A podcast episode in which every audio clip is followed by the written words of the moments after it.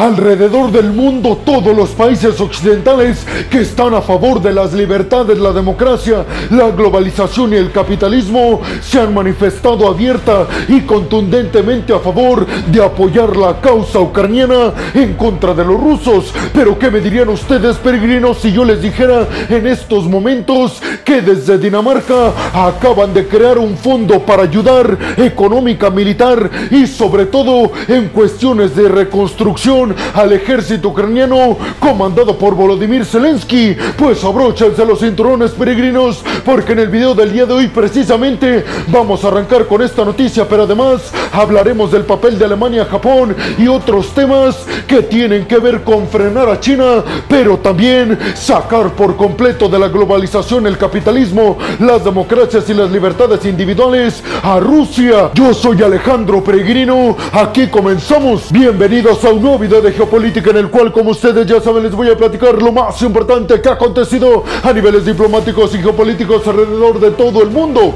Y vámonos rápidamente con la primera noticia del día de hoy, peregrinos, que tiene que ver precisamente con que desde Dinamarca acaban de apoyar la idea de crear un fondo de mil, escuchen bien peregrinos, de mil millones de dólares. En este fondo están incluyendo tres puntos principales, o vías, mejor dicho, para ayudar a Ucrania para resistir en contra de los rusos. Primeramente, peregrinos, estos mil millones de dólares irán enfocados en ayudar, por supuesto, militarmente al ejército ucraniano, pero además en ayudar en cuestiones humanitarias. Y por último, el gobierno danés está considerando el hecho de que en algún momento dado se van a empezar obras de reconstrucción en ciudades ucranianas que hoy están derrumbadas por completo, pues parte de estos mil millones de dólares también irán destinados en la reconstrucción de las ciudades ucranianas, en lo que han llamado el nuevo Plan Marshall 2.0. El ministro de la Defensa de Dinamarca aseguró que no tienen que esperar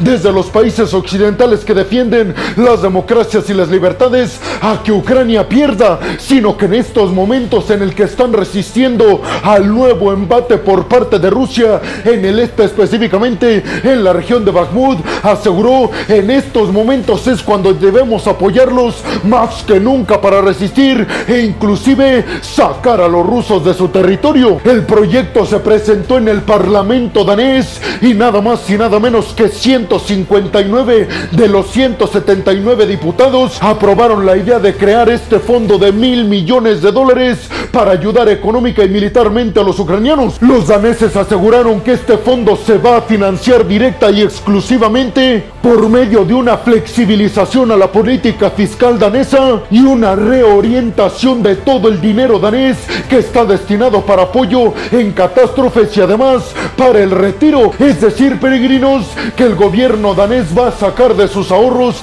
para ponérselo en la cuenta bancaria ucraniana. Sin embargo, peregrinos, para todos aquellos que quieren que el enfrentamiento militar entre Volodymyr Zelensky y Vladimir Putin termine, pues parece ser que los países alrededor del mundo ven muy lejana esta opción, porque déjenme les digo peregrinos que Dinamarca aseguró que de los mil millones de dólares que van a apoyar a Ucrania, 758 millones irán destinados exclusivamente a la ayuda militar, es decir, más de tres cuartas partes de estos mil millones de dólares irán destinados a apoyar militarmente a los ucranianos. Zelensky por su parte se pronunció al respecto y dijo que no cabe duda que es un extraordinario decisión por parte del gobierno danés y aseguró Zelensky que con estos mil millones de dólares no solamente van a apoyar a los ucranianos en contra de los rusos, porque aseguró Zelensky, nosotros hoy también estamos defendiendo a Dinamarca, porque estamos defendiendo la libertad y la democracia alrededor del mundo. Por eso celebro, dijo Zelensky, que nos apoyen militar y económicamente hablando, aunque no nos apoyen con tropas en contra de los rusos. Sabemos perfectamente que con su ayuda ganaremos este conflicto. ¿Ustedes qué piensan, peregrinos? ¿Creen que estos mil millones de dólares que van a ir desde Dinamarca y hasta Ucrania hagan realmente una diferencia entre los rusos y los ucranianos, específicamente en el campo de batalla? Y sobre todo, ¿creen que este dinero alcanzará para la reconstrucción de Ucrania o es una cantidad mínima para la cantidad de dinero que realmente se necesita si se quiere reconstruir las ciudades ucranianas dañadas por el ejército ruso.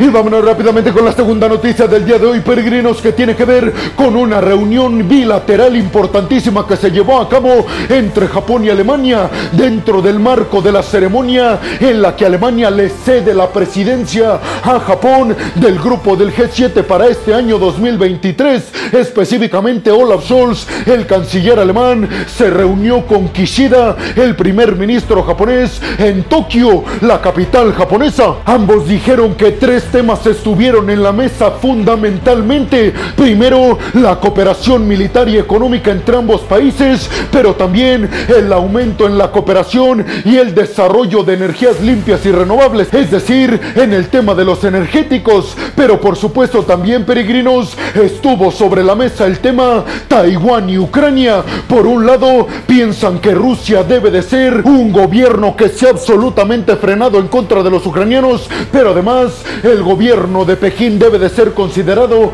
como altamente peligroso para la seguridad mundial, ya que ha dicho en repetidas ocasiones Xi Jinping, el presidente del gigante asiático, que pretende adherir a la isla taiwanesa al costo que sea, aunque este sea costo militar. Y precisamente en este tema, peregrinos, en el tema China, Japón y Alemania acordaron que van a aumentar paulatina, pero crecientemente su cooperación comercial, energética y además económica para irse desprendiendo cada vez más rápido y con más fuerza de toda la dependencia que tienen ambos países del gigante asiático, porque intuyen que en el dado caso de que China decida invadir la isla de Taiwán, ellos van a tener que sancionar al gigante asiático y obviamente peregrinos quieren tener los menores daños colaterales que se puedan tener y para eso deben desconectarse de la economía del gigante asiático. Además, Kishida y Scholz aseguraron que hoy en día los principales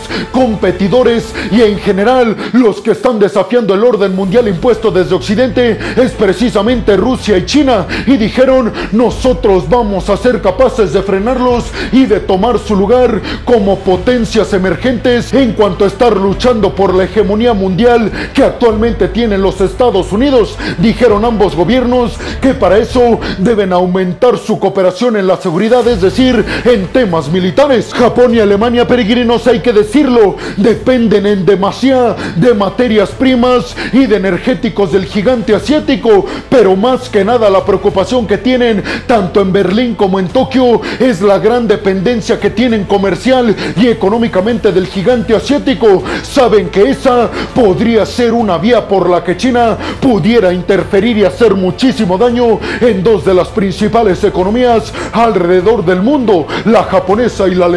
En cuanto al tema tecnológico, Fumio Kishida, el primer ministro japonés, especificó que Japón va a pretender convertirse en una de las principales, si no es que en la principal potencia en cuanto a desarrollo y construcción de semiconductores y microchips. Dijo, vamos a superar al gigante asiático e inclusive vamos a intentar posicionarnos a la par de TSMC, la empresa taiwanesa que actualmente construye y desarrolla más del 60% de todos los semiconductores que se necesitan alrededor del mundo. Y por último, peregrinos Scholz y Kishida aseguraron que van a aumentar la cooperación en temas de desarrollo en energías limpias y renovables para acelerar al mismo tiempo la transición energética. Especificaron que van a centrar sus recursos económicos en el desarrollo de hidrógeno verde, capaz de sustituir a un montón de componentes más contaminantes como por ejemplo la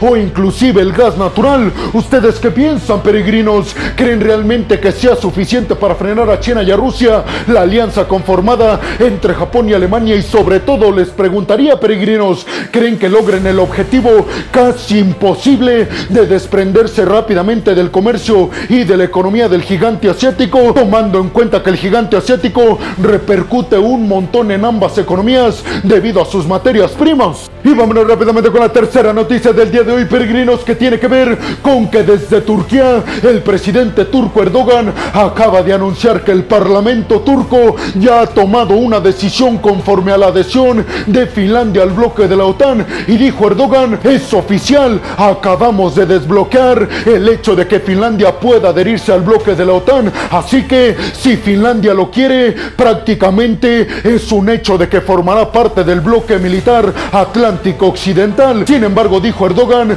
hoy en día todavía no aprobamos el que Suecia también entre al bloque militar occidental. Hungría, por su parte, peregrinos, también anunció que su parlamento va a aprobar de manera unánime y definitiva la adhesión de Finlandia al bloque de la OTAN, pero también aguardarán para aprobar la membresía de Suecia al bloque. Actualmente, y esta noticia ya se las he mencionado en videos anteriores, peregrinos, pero se los recuerdo, Suecia está en conversaciones en estos momentos con autoridades turcas, precisamente negociando y cediendo algunas cosas para que Turquía desbloquee la adhesión de Suecia al bloque de la OTAN. Ya también les he platicado la principal razón, peregrinos, de por qué Turquía no acepta la adhesión de Suecia al bloque de la OTAN, porque Turquía intuye que Suecia está apoyando a los kurdos, específicamente con temas de asilo político. Y les recuerdo que actualmente el ejército turco considera a los kurdos en Siria como una organización que promueve el terror alrededor del mundo. Sin embargo, peregrinos también se espera desde la presidencia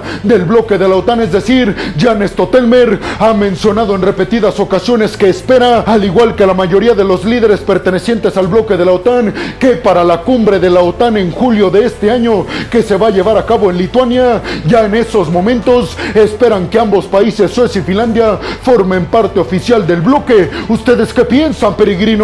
¿Creen que Finlandia acepte entrar antes al bloque de la OTAN de lo que puede entrar Suecia? Y sobre todo, ¿creen lo que dicen algunos especialistas e inclusive Jan Stotelmer, el secretario general del bloque de la OTAN, que para julio de este año en la cumbre de la OTAN en Lituania ya ambos países van a formar parte de forma oficial del bloque?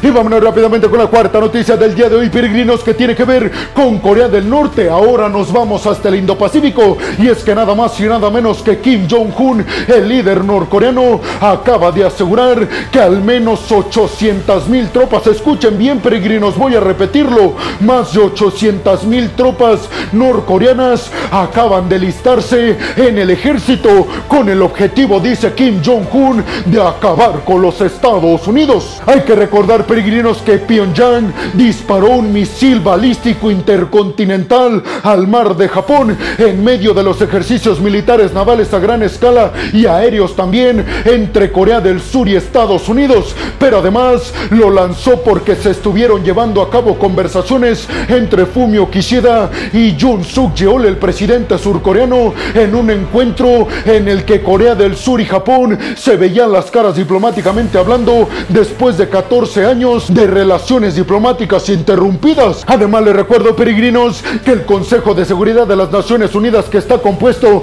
por Rusia, China, el Reino Unido, Estados Unidos y Francia, ha dicho que es completamente ilegal que Corea del Norte tenga misiles intercontinentales debido a la peligrosidad que eso representaría para la seguridad mundial. ¿Ustedes qué piensan, peregrinos? ¿Creen que a Corea del Norte le importa que el Consejo de Seguridad de las Naciones Unidas no apruebe el hecho de que esté realizando ejercicios y prácticas militares con misiles balísticos y sobre todo, ¿creen realmente que a Corea del Norte le dé para mantener a otras 800 mil tropas en el ejército y supuestamente creen que Corea del Norte pueda hacerle algún daño a la alianza conformada entre Estados Unidos, Japón y Corea del Sur en toda esta región del Indo-Pacífico?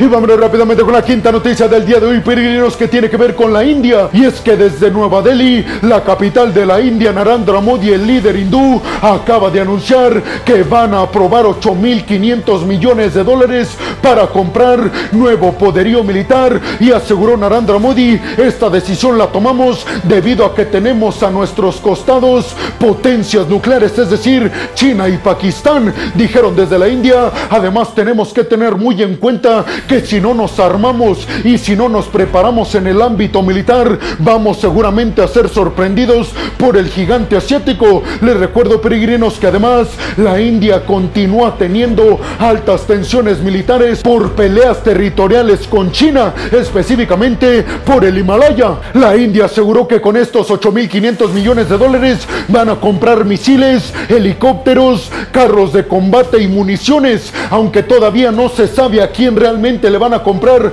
todo este poderío militar. Se espera que quien saque el mayor provecho de esta inversión de la India sea nada más y nada menos que Rusia con su poderío militar. Pero actualmente les recuerdo peregrinos, Estados Unidos está empujando demasiado a la India para que le compre poderío militar a los estadounidenses y ya no dependa tanto del poderío militar ruso. ¿Ustedes qué piensan, peregrinos? ¿Creen que en el futuro un enfrentamiento directo entre China y la India sea posible? Y sobre todo les preguntaría, peregrinos, ¿creen que la India finalmente se decida a comprarle mayor poderío militar a los estadounidenses con el objetivo de no depender tanto militarmente hablando del Kremlin?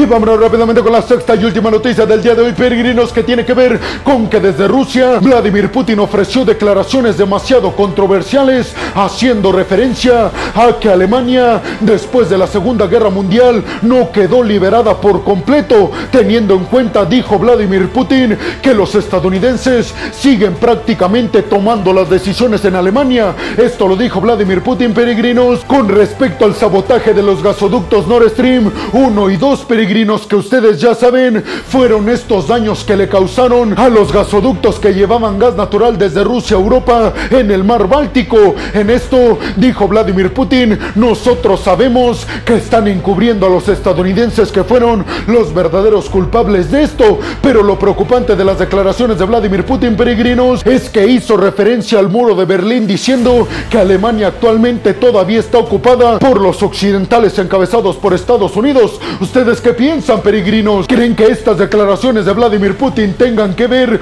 con que desde Rusia están viendo que está disminuyendo paulatina y crecientemente su influencia en toda Europa, específicamente en Alemania, el que ha sido uno de sus principales y tradicionales socios económicos? Y bueno, hemos llegado al final del video del día de hoy, peregrinos. Les quiero agradecer muchísimo el que hayan llegado hasta este punto del video, pero también les quiero agradecer todo el apoyo que me dan. Sin ustedes, yo no podría estar dedicando a lo que más me apasiona en el mundo. Así que muchas, pero muchas gracias peregrinos. Sin más por el momento nos vemos en el siguiente video de Geopolítica. Hasta la próxima.